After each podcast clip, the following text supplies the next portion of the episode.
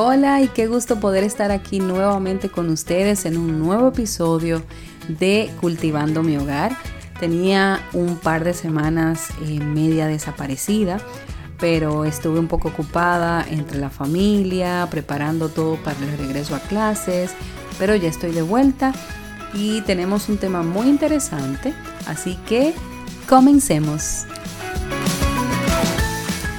Miren, no sé si ustedes saben, pero yo vivo en la Florida eh, y me imagino que alguno de ustedes recordará un terrible accidente que sucedió hace unos meses, donde un edificio colapsó en medio de la noche, mientras muchas personas que vivían allí dormían y descansaban en sus hogares en ese momento.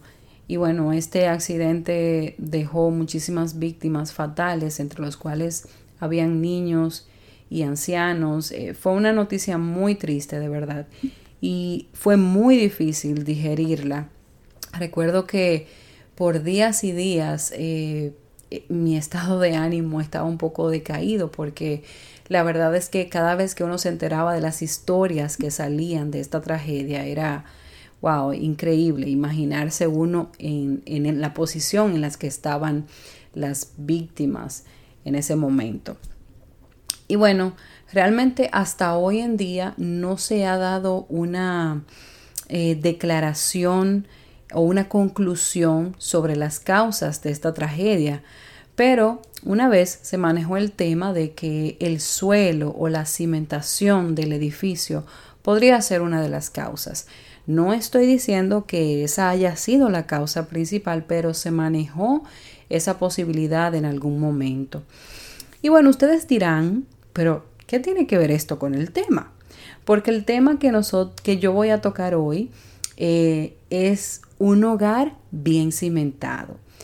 Y sí tiene que ver mucho con este tema y más adelante les voy a demostrar por qué.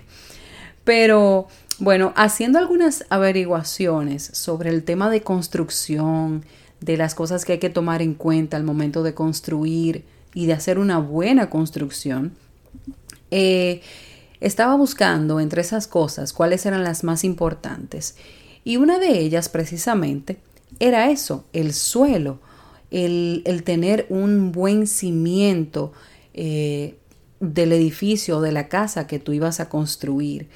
Muchas veces eh, este suelo, eh, o casi siempre, vamos a decir, hay que examinarlo para saber si realmente está adecuado para lo que se quiere hacer, está apropiado para la construcción que se quiera hacer.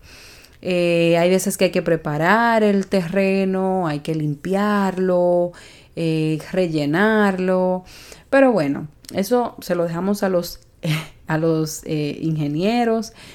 Pero miren, cuando estas cosas no se hacen de una manera cuidadosa, de una manera bien detallada, ¿Qué pasa? Que estos edificios o estas casas que se construyen en este suelo que no fue apropiado para eso, suelen colapsar. O muchas veces, por ejemplo, aquí en la Florida, donde yo vivo, tenemos huracanes constantemente, tormentas.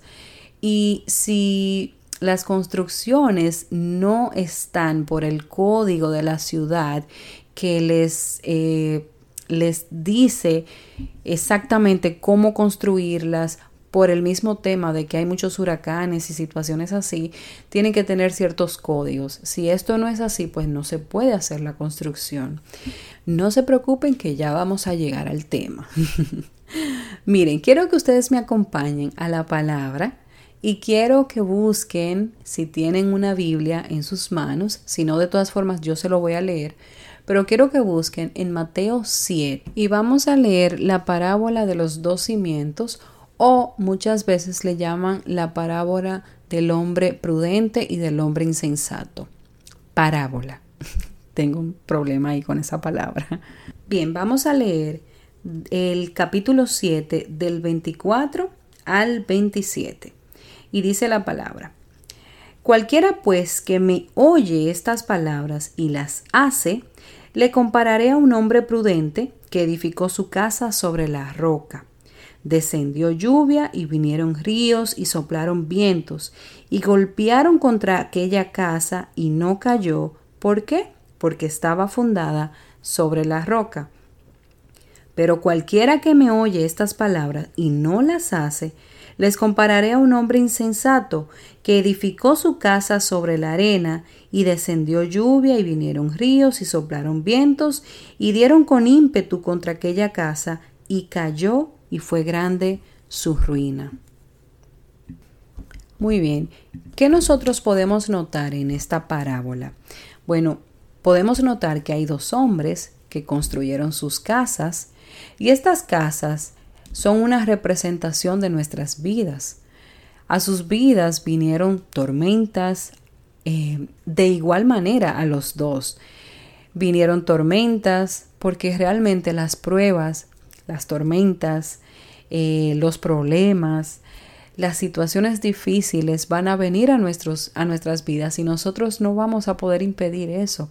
De hecho, el sufrimiento es parte de la vida del creyente y el Señor usa el sufrimiento como una muestra de su gracia realmente para ayudarnos, para enseñarnos, para disipularnos, para mostrarnos cosas que de otra manera no hubiésemos podido aprender. Ahora bien, leímos la parábola y vimos que había dos hombres construyendo sus casas, la construyeron y a los dos les vino las pruebas, le vino lo mismo, pero hubo una diferencia en uno hacia el otro.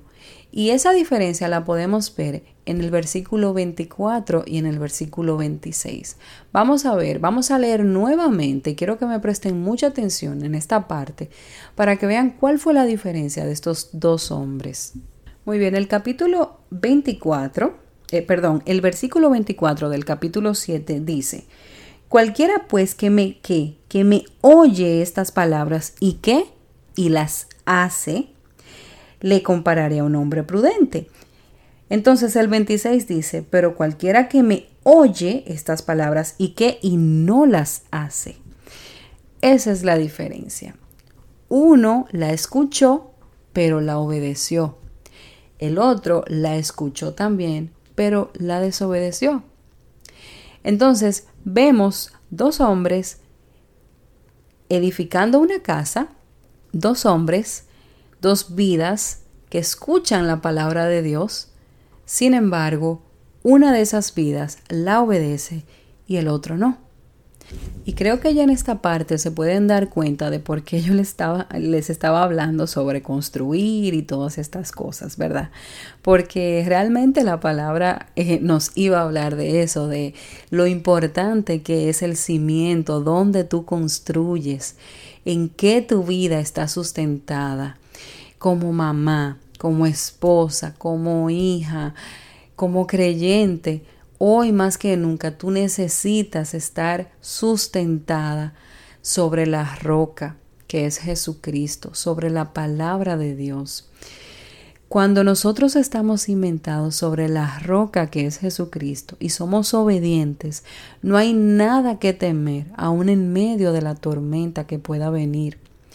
Ahora bien, ¿cómo nosotros aplicamos eso en nuestra cotidianidad, en el día a día?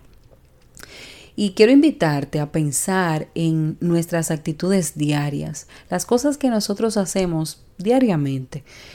Mi obediencia a la palabra se tiene que ver reflejada en mi matrimonio, en la manera como yo le hablo a mi esposo, en la manera en como yo le sirvo, en la manera en como yo los respeto delante de los demás, esa obediencia a la palabra se tiene que ver reflejada en la maternidad, si tengo hijos, cómo yo reacciono con mis hijos ante diferentes situaciones, si derraman un vaso de leche en el piso, cuál es mi comportamiento, suelo gritarles o tengo gracia para con ellos.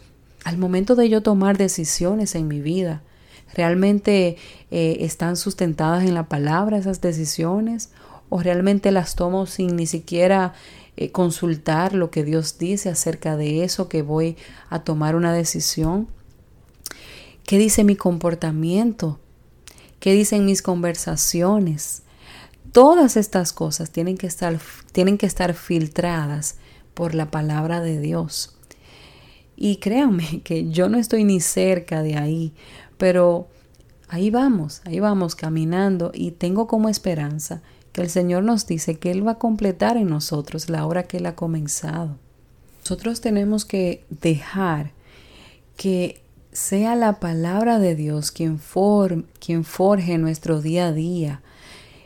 ¿Cómo nosotros hacemos esto? Bueno, para esto nosotros debemos de leerla, tenemos que meditar en ella continuamente, tenemos que estudiarla, hacerla parte de nuestro pensamiento, de, de, de, de nuestra respiración. En, en, días como estos, en los que nosotros estamos viviendo, en momentos tan difíciles a nivel mundial, con todo lo que estamos viendo en la televisión, las malas noticias, eh, todo lo que está ocurriendo en el mundo, hoy más que nunca nosotros necesitamos estar arraigadas, cimentadas sobre la palabra de Dios. Y eso se va a ver reflejado en nuestros hogares. Por eso yo quise ponerle como título a este episodio un hogar bien cimentado, porque cuando la mujer está cimentada y arraigada en la palabra de Dios, sabe perfectamente lo que tiene que hacer, cuál es su lugar, cuál es su rol como esposa, como mamá, como ama de casa. Yo quiero invitarte a que obedezcas la palabra, porque muchas veces se nos resulta fácil leerla, se nos, eh, nos resulta fácil escucharla e incluso aprendérnosla, pero practicarla, obedecerla. Yo sé que eso no es tarea fácil, que nosotros necesitamos la ayuda del Señor, del Espíritu Santo. Porque de nada nos sirve leerla y estudiarla si no la estamos practicando. De hecho, el hombre insensato, al igual que el prudente, él escuchó la palabra, los dos les escucharon, pero los dos obedecieron. No, solo uno de ellos obedeció.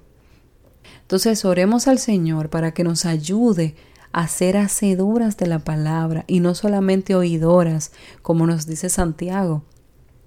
Y te quiero dejar con ese pensamiento. Te quiero dejar con el pensamiento de a veces nosotros decimos, bueno, es que yo no sé mucho de la palabra. Créeme que si nosotros pusiéramos en práctica lo poquito que conocemos de la palabra, hiciéramos una gran diferencia. Yo te quiero dar las gracias por escucharme.